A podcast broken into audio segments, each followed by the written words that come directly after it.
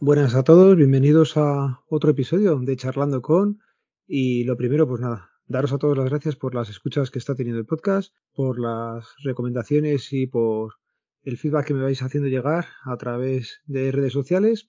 Y nada, vamos directamente a, empezar a hablar con Javi. Hoy el invitado tiene una profesión que para mí es un tanto especial. En su día, un abuelo mío, eh, pues trabajó también como pintor de coches. Así que, Javi, bienvenido.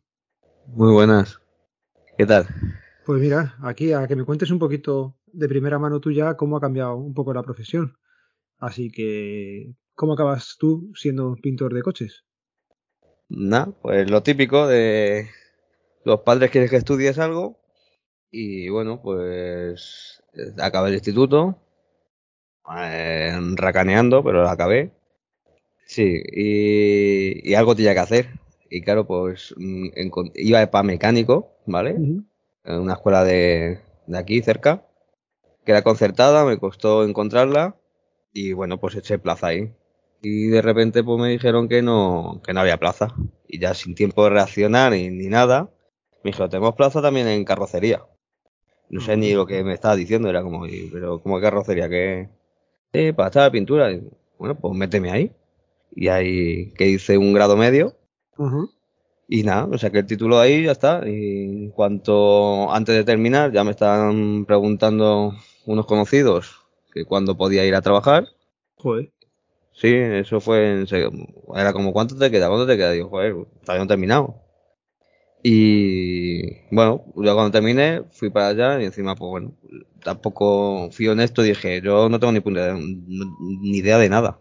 Y entonces empecé cobrando bien poquito también lo dije yo. O sea, fue como si yo iba a perder más tiempo que ganar.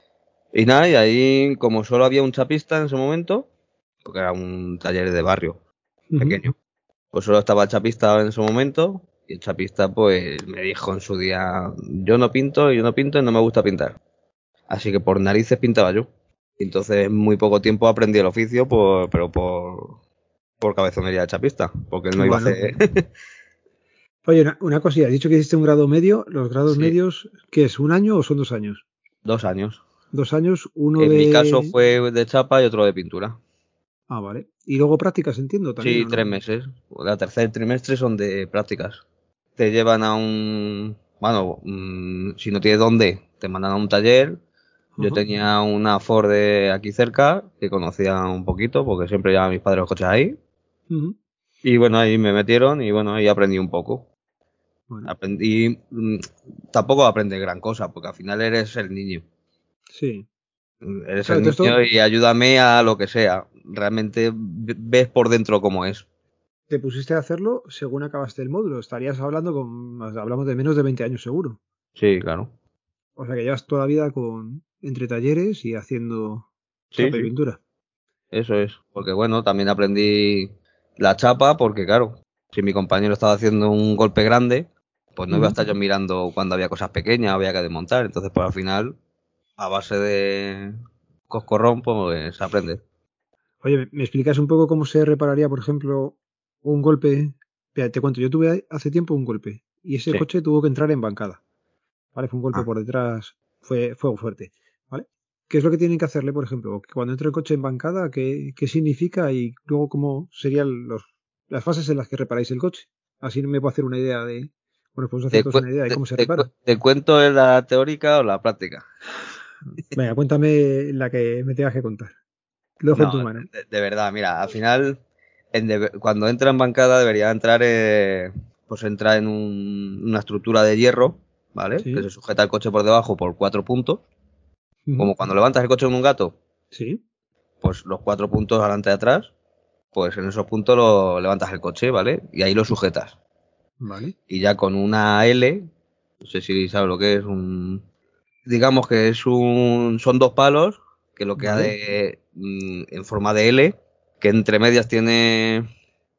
como un émbolo, Vale. que lo que hace es empujar, y entonces tú con una cadena enganchas donde quieres y tiras. Vale. O sea, Sí, lo que sí, hace es ejercer fuerza. Al Hacia- contrario del golpe. Vale. ¿Qué pasa?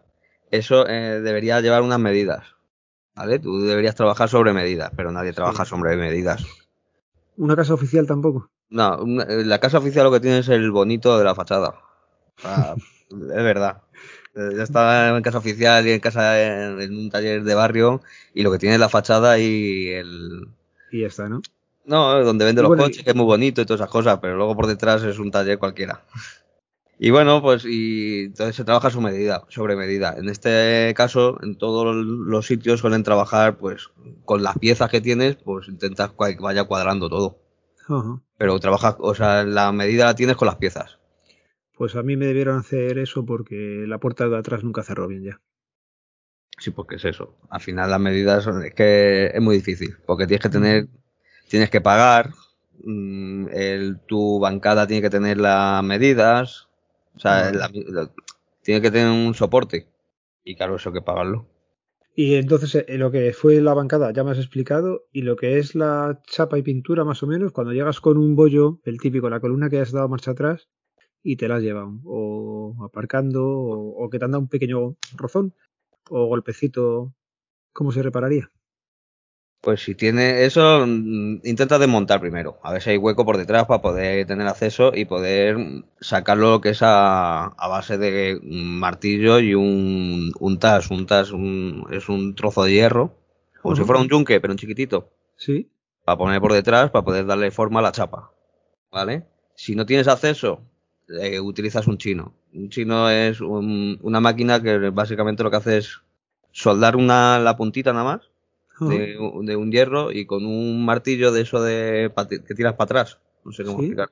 Pues sí, hace presión al estar, a al eso es como al estar soldado un poquito, te vas pegando golpes para atrás y vas saliendo golpe. Ujú. Luego cuando ya más o menos ya está en su forma, lo que hace es darle una pasta que se llama granny, es emplastecer, y se lija, ya se pone la forma, se deja bien lisito, eso lo que hace es dejarlo bien bien liso. Eso ya está en las manos del pintor dejarlo mejor o peor. Eso luego se ve en las aguas, se suele decir. Sí, Si lo dejas mal, pues se ven aguas. Si lo dejas bien, pues no se ven las aguas. Luego, cuando terminas eso, das una capa entre medias, que es aparejo, que es para eh, no pintar encima del granny, para hacer un aislante. Eso también hay que lijarlo, y nada, empapelar, sacar el color y barnizarlo. y ya está. Y luego con la con el spray ese, ¿no? Pues le, le pegas así con la pistola, ¿no? Claro, luego- Cuando pintas con la pistola y barnizas con la pistola. ¿Y eso luego tiene que secarse o necesita? Sí, tiene que- secado. La, la pintura ahora se seca muy rápido, ¿vale? Eso es rapidito, en el momento tienes que esperar dos minutos, tres, cinco. Y luego barnizas. Normalmente se suele tener dos, tres barnices diferentes, que son rápidos o un poquito más lentos. Cuando pintas un coche por entero, pues lo tienes más lento y eso le tienes que dar un... Pero hay mil formas, ¿vale? Porque cada, cada fabricante tiene su forma. Pero normalmente, pues eso, das 15 minutos, 60 grados, ¿vale? Y normalmente, a lo mejor en invierno tienes que esperar un poquito para montarlo, pero en verano puedes montar perfectamente. Y luego hay bar- barnices que, que nada, tardas en secado al aire, se llama. Que solo dejas un ratito en la cabina sin calor ni nada y lo puedes montar. Pero claro, también tiene, la calidad no es tan buena. O sea, te da para pintar una letita, una cosa pequeña. Cuando ya tienes que pintar más, pues necesitas un barniz más, Más más lento, ¿no? Vale, Eso. vale. Cuando, por ejemplo, si tienes que pintar un coche entero, le tienes que meter en un horno de esos grandes que entra el coche entero. ¿Verdad? Pero ni, y por entero y aunque sea un paragolpes. Ah, yo que siempre entra en una cabina de pintura, siempre. Siempre que he pintado una, una cabina de pintura, pues si no tengo que hay mierda por un tubo. Ajá. Ah, vale. Pues mira, hemos aprendido. Yo pensé que las cosas pequeñas te ponían ahí un poco, un foco de calor o algo y, y lo dejaban ahí puesto. No, no, siempre entra en una cabina. Puede ser que tengas un plenum que al final es una cabina sin paredes, con cortinas y cosas así, para hacer cosas pequeñitas. Pero normalmente todo el mundo suele tener una cabina y la cabina es donde entra todo para pintar. Todo el proceso lo hace fuera y la cabina es pintar. ¿Tú crees que el trabajo de chapista y pintor sigue siendo el más manual que hay en un taller ahora, porque entre que se ha metido todo con centralitas, que máquinas para hacer la, el resto de cosas, yo creo que, o me parece a mí, que la parte que me estás contando tú es la más manual o la más Sí, sí, tradicional aquí, que se hace, ¿no? aquí el ordenador es el único que lo usa para hacer el color. Y ya está, porque el resto es todo manos tuyas lijador, que... lijadora y manos y lijas. Bueno, Solo para hacer mezclas. Ya está, el ordenador no lo usa para otra cosa. Oye, otra cosilla para. Me contabas antes que el primer trabajo fue eso, las prácticas, luego ya te metiste en el taller. Cuéntame un poco más, ¿te has movido mucho? ¿Es un trabajo en el que hay demanda? ¿Te tienes posibilidad de eh, cambiarte bien de sitio? Yo porque no soy muy conservador, pero sí, Vale. este trabajo, los pintores van y vienen y antiguamente, joder, había sitios donde había cinco o seis talleres y el pintor pasaba por cinco o seis talleres dos y tres veces a lo mejor. Bueno, Sí, el que, que, que más me ofrezca y hoy estoy aquí, mañana allí. Ahora mismo ya, bueno, ya buscas estabilidad, buscas un sitio tal, pero ahora mismo, ya te digo yo que esta profesión, si la aprendes, tienes trabajo, pero sobrado. Pues Lo eh, que digo siempre, digo, me poder quedar, me, me podrán echar, pero que mejor o peor, más cerca o más lejos, pero voy a tener el trabajo siempre. ¿Nos dices más o menos un rango salarial en el que te puedas mover? También la zona donde estés, ¿vale? Porque Madrid es una cosa y Toledo es otra. Yo estoy en. Toledo y a lo mejor hay 200 o 300 euros de diferencia, ¿sabes? Claro. Y estamos, ya un oficial de primera está por encima de los 1500. Bueno, pues no está mal para. Siendo Toledo estamos hablando, ¿sabes? En Madrid sí, que- está más alto. Bueno, pues y si encima nos dices que siempre vas a encontrar trabajo, No, es complicado, se- o sea que seguro, seguro. Lo que pasa es que, bueno, ya tendrás como todos los trabajos. Que encuentres un sitio donde no te engañen y todas esas cosas. Que también hay muchos que te ofrecen y luego al final no es lo que te habían prometido, ¿no? No, ya se empiezan a retrasar el pago y todas las cosas, porque esa gente, viene mucha gente al taller diciendo, no, lo que quiero es seriedad. Ya, Mm. no, no quiero que me vaciles. Claro. Vale, de anécdotas así que nos puedas contar, alguna reparación curiosa o algún golpe extraño, alguna cosilla así que te haya llamado más la atención. Tampoco te creas que hay mucho, mucho. Al final siempre es ABC, la verdad. al final Que suelen ser golpes de atrás, adelante y. todo de, pero que al final la reparación es casi casi lo mismo. O sea, me da igual que venga un Ferrari que venga un 600. O sea, al final lo que es la chapa de pintura al final casi es lo mismo. ¿Algún golpe más gordo? ¿O algún golpe que te haya comentado el- la persona que te la lleva a decir, jo, esto es una tontería o alguna cosa así? siempre hay gente que te intenta engañar. Eso hace muy poquito, sí, pero que pero hay cosas absurdas. que me vengas que un golpecito adelante, ¿vale? En el paragolpe delantero, se te ha roto la rejilla, pero la rejilla estamos hablando que se te ha roto un palito Sí. de la rejilla. Y me dices que no te que desde ese golpe no te funciona el portón. El botón de maletero no te funciona. Ostras, eso es complicado, ¿no? Hablas con el perito y le dices, a ver, yo te lo tengo que contar porque, porque me ha dicho el cliente esto, pero ya, sabemos, ya sabemos dónde va esto. Eso no, no cuadra, no cuadra, no cuadra, no. Pero eso cada dos por tres. Te empiezan a contar la historia de que si, no, pero que, y claro, me ha dado así, y claro, también ha cogido todo esto de aquí y lo demás para allá. Dice, "Na, na, na, ¿dónde va? ya está, ya. Ya, no, O gente, no me o lo gente, cuentes. no, tiene un golpecito delante, es que desde el golpe no me funciona el aire acondicionado. Y a lo mejor Ya. resulta que tiene un rocecito y encima en ese lado, yo qué sé, en, en medio metro no hay nada que se parezca al aire acondicionado en ese trozo. Ya, bueno, pero si, si- si lo tratan de colar, Otra si cuela, persona pues mira. entonces te dice, no, es que se me ha roto la, bot- el- la botella del agua del limpia. Y resulta que el golpe la tenía a la izquierda y la botella va en la derecha. Y tienes que llegar y enseñárselo y decir, mira, no te puedo hacer nada, o sea, que están del otro lado. Que yo cuanto, es lo que digo siempre, yo cuanto más haga, más vamos a ganar, pero pero cosas que sean creíbles, ¿no? eso es. Oye, nos cuentas, porque una vez hablando contigo me comentaste que tu taller en el que estás ahora salió Sí. en un videoclip, ¿no? Sí, sí. Eh, bueno, ha salido en varios, la verdad. De Ah, hecho, yo, yo sabía el de el del sí, el de, el de Kiko Rivera. El de eh, Maletero tuvo jape. sí, pues bueno, al final tenemos trato, tenemos. Porque luego también tenemos un taller un poquito, una gotita diferente que te hacemos también en clásicos y demás.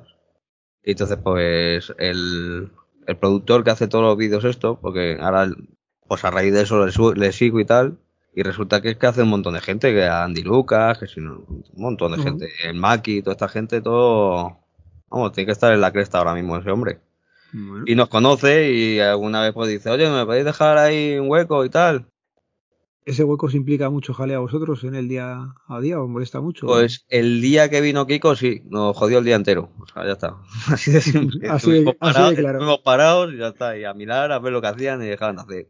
La Claro, otra ¿verdad? vez no, la otra vez han venido en fin de semana y no. Y no pasa Claro. nada. Tiene que ser entretenido ver cómo se graba un videoclip, no todo el mundo lo hemos podido ver, tío. Realmente tampoco es casi que aburrido, ¿eh? fastidies. Porque. Sí, porque al final, a lo mejor pone un altavoz guarro que se escucha lo justo para seguir el ritmo y la gente pues venga, ahora ba- baila aquí, venga, vale, bailan un ratito, ahora no, ahora me pongo allí, venga, ahora por allí, ahora mueve todo el sitio, y es como, vale, y al final es muy tedioso, para los tres minutos que ves, pues a lo mejor le tiran las ocho o nueve horas. ¿Qué tal con los compañeros? Eh, ¿El ambiente es bueno? ¿Es, ¿Hay colaboración o estás tú solo y, y tienes que hacer tu Em, parte y ya está? No, no, en mi taller, sí, en mi taller al final hacemos, hacemos piña, al final todos sabemos que el dinero sale de todos. Si no sale en coche no cobramos, vamos a decirlo. Pero sé que en otros sitios hay, además siempre me lo cuentan, em, hay un par de sitios que hacen, que tienen campas de coches. Porque Mm. son campas que a lo mejor está saliendo a lo mejor 40, 50 coches al día. Que hay a lo mejor 20, 30, 40 pintores. Y por lo visto ahí se matan. O sea, se matan, pero de matarse. O sea, de decir que a lo mejor es que esté haciendo uno un color, como se despiste, le quitan el color de la balanza y se pone a hacer el otro. Y es como, me hay- acabas de joder. hay que cobrar. Yo, tengo- yo necesito, porque ahí van por tiempo. Vale. O sea, este trabajo va por tiempo. O sea, sobre todo va por tiempo. O sea, a mí me pagan hacerlo en una hora y yo tengo que terminar en una hora. Ajá. Al final los talleres de barrio, al final los de las horas se lo pasan un poquito por el forro, digamos. Lo que tarde es lo has tardado. Pero Ujú. normalmente en concesionarios y todas esas cosas, eso se tiene que hacer una hora y tienes que ser productivo. Y por eso muchas veces la calidad que se da es peor de lo que debería ser. Entonces, ¿aconsejas llevarlo a, a taller oficial o a taller de confianza en barrio? No, no, de barrio siempre. Sí. Sí, ah, que si, si tienes confianza, es mejor llevarlo al de barrio. ¿Sabes el problema? Muchas veces, que, y se ve, que yo sa- sale el coche del, del taller de barrio y te fijas en cualquier cosita. Si sale de la casa, dices, ha tenido que quedar bien. Como churros, claro. No, ha tenido que quedar bien, no, no voy a buscarle ningún problema. Y, y es al contrario, en la casa seguramente porque van a tiempos, no hay más. Van a tiempos y a producción y que, que y esté como esté tiene que salir. Esa parte no, no. Yo pensaba también que eso, como que en la casa tendrá más medidas, más control, más protocolos Ah, de ellos y, y es cierto final que es, más bon- es más bonita a la vista, tuya. Pero dentro al final es lo mismo el taller, ya lo has dicho. es un taller. Y la gente que trabaja, trabaja lo mismo el de la Mercedes que el de que el del barrio. Por eso te digo que el de barrio muchas veces al final tiene un trato un poquito más e intenta tener más detalle contigo. Es decir, voy a intentar dejarlo bien porque al final mi trabajo, saben qué coche salió de aquí y qué le he pintado yo. O sea, no me, para que no me pueda llamar chapuza, porque la casa, es que en la forma la ha pintado mal, pero a, ver, a saber quién te la ha pintado. En el de barrio es como, Manolito me la ha pintado mal. Mira qué mierda me ha hecho Manolito. Pues tienes toda la razón. Desde ese punto siempre será mejor que el taller de barrio, el boca oreja, funcione bien a que hagas algo mal y, y luego te puedan estar diciendo o pierdas clientela. Que Eso un es. mal cliente es, es jodido luego de recuperar. No, que un mal cliente son cinco o seis que no vienen. Ya. Eso con el boca a boca, al final el, el primo, el, el cuñado, el, el vecino y el amigo no van a venir. Claro. Y al final en el concesionario, pues al final tienes, no sé, te da más confianza. Realmente el concesionario te da más confianza, pero luego al final, Sí, la cosa es encontrar el taller ese de barrio con el que te llevas bien. eso es, que, que te diga las cosas claras, que no te intenten engañar, ya está. Porque fallos tenemos todos. En todas las profesiones tienen todo el mundo fallos y lo, yo creo que lo mejor es que te vayan de, de frente. Pues sí. Y te digan, mañana no voy a tener el coche porque la he cagado, ya está, lo tengo que repetir y mañana tiene que eh, y mañana no va a estar, a que te cuenten cualquier película Cualquier cosa que no te. y luego no te que le pilles luego. Oye, una cosilla, las cortinillas esas que tienen a la entrada muchos talleres, ¿sirve para algo o paséis frío y calor en los talleres así? No, no, sí, se nota un montón eso, ¿eh? ¿Mm? Por- sí, porque no te entra el aire y tal, pero ahora, al fin y al cabo, el taller es lo que es y hace calor y hace frío. No es una oficina, es un taller y el taller tiene, suele tener eh, los tejados de aquella forma y cuando hace frío hace frío y cuando hace calor hace calor. Oye, ¿tenéis algún producto o algo especial para quitaros la grasa de las manos? Eh, jabón de manos, el jabón de manos lo que tenemos es el de que tiene como arenilla. Ah, vale.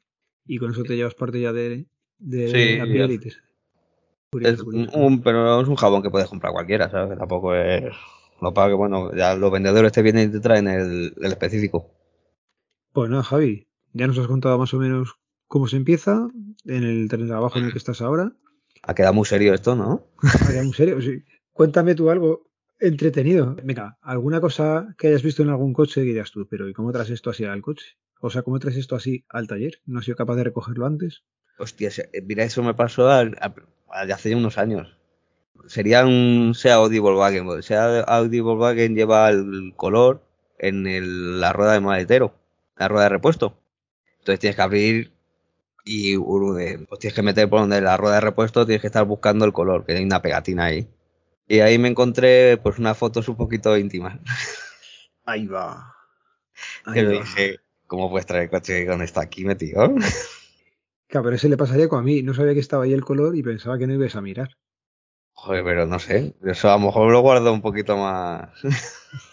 no que dejarlo en el coche en cualquier lado. Madre mía. Pero es más luego mirarle la cara a la persona, ¿sabes? Ya, ya, me imagino, me imagino. No le miras con los mismos ojos que cuando lo trajo. No, no, no.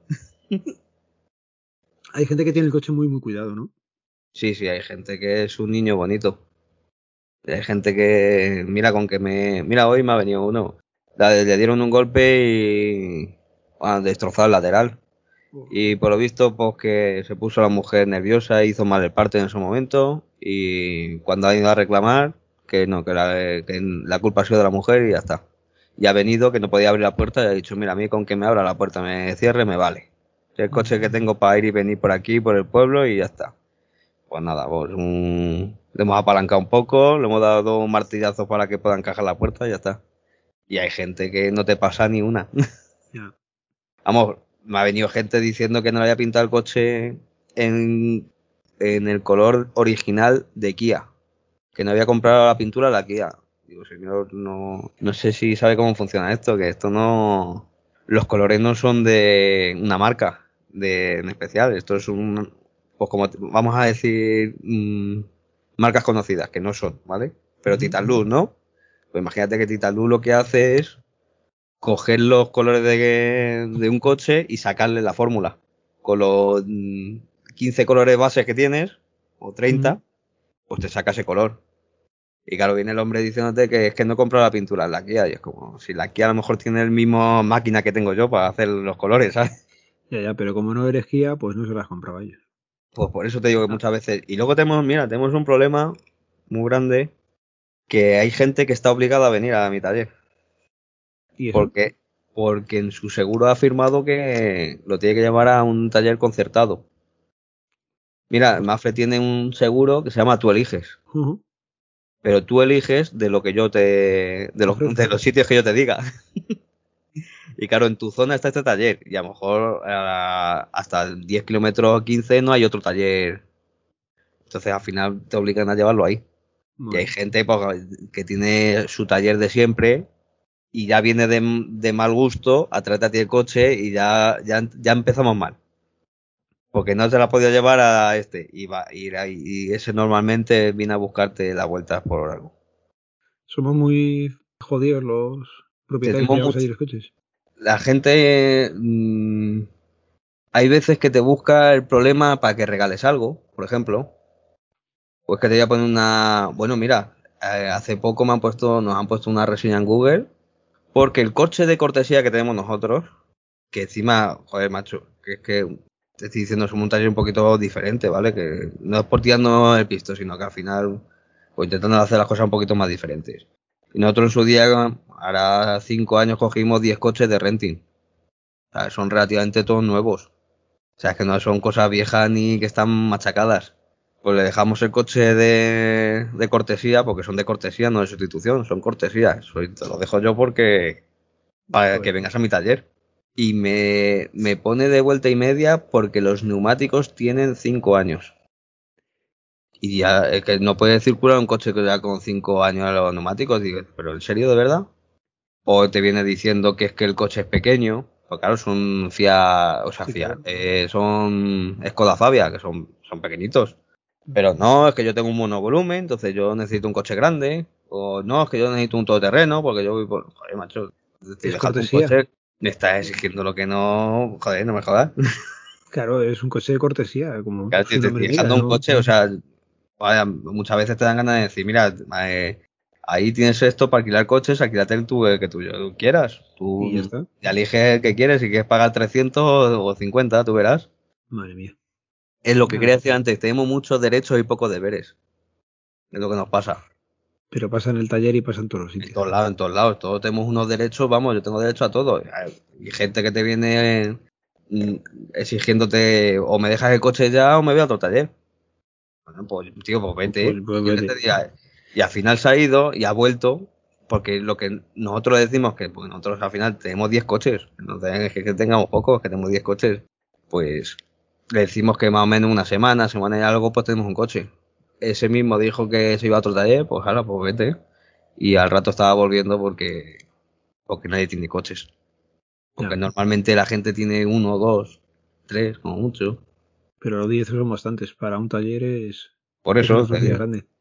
Sí, porque es que al final lo que ah, cogimos una oferta que fue estaba bien de, de precio y porque como siempre como normalmente pues teníamos tres o cuatro talleres, o sea, talleres coches viejos y al final entre averías que si queda mal con el cliente porque es la avería, la se la avería o lo que sea, joder macho, al final dijimos, joder, si cogemos 10 coches, al final ¿cuánto nos hemos dejado este año en reparar los nuestros?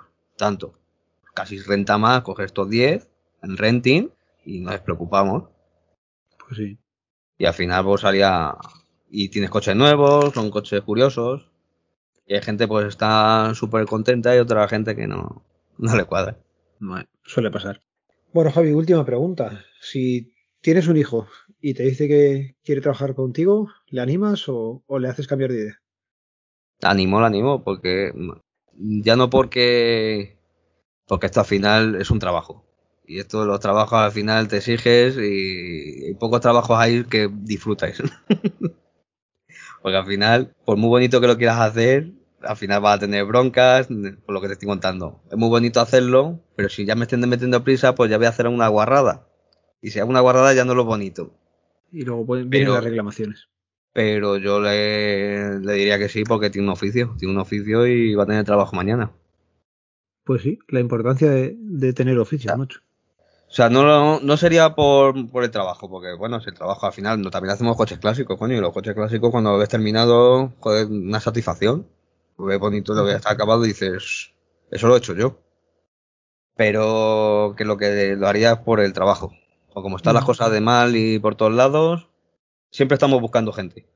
Pues mira, de ahí vamos a dejar la puerta abierta a todo aquel que, que quiera estudiar el módulo. Imagino que también habrá de, de grado superior.